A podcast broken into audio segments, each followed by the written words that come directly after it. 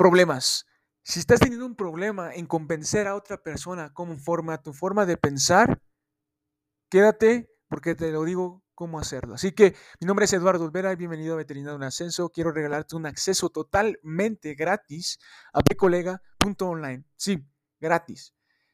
Y vamos a hablar sobre los tres pasos para generar autoridad y que te tomen en serio como veterinario sin estrés. Si estás teniendo problemas con tus clientes, además de eso, quieres mejorar tu reputación como veterinario y quieres conocer las tendencias del metaverso, NFTs y mucho más contenido de valor, realmente esto es para ti. Así que ve ahorita a vcolega.online y nos vemos dentro. vcolega.online totalmente gratis. Así que ve a vcolega.online. Y bueno, eh, la única forma de sacar lo mejor de un argumento es evitarlo. y déjame decirte algo. No se puede ganar una discusión. No se puede.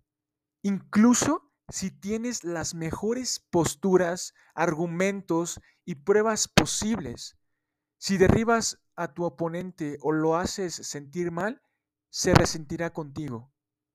Escúchalo muy bien.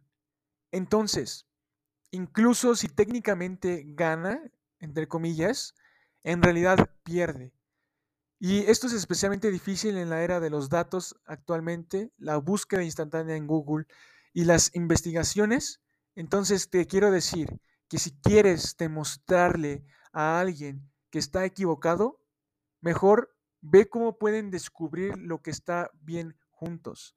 Y aquí va una frase increíble de Abraham Lincoln que dice, ningún hombre que esté resuelto a sacar el máximo provecho de sí mismo puede dedicar tiempo a la contención personal. Y realmente Debes de saber eso. Nunca, nunca digas a la otra persona, estás mal, estás equivocado. Y jamás vas a ganar la discusión, sino descubre cómo puedes ayudarlo o cómo pueden llegar a un acuerdo juntos. Y puede que los dos tengan diferentes ideas.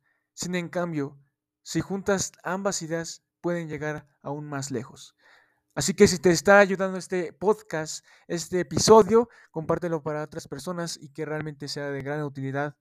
Y yo quiero, yo deseo que tú seas un gran líder, un gran lector y que cumplas tus objetivos como veterinario. Así que compártelo y nos vemos en el siguiente episodio. Bye.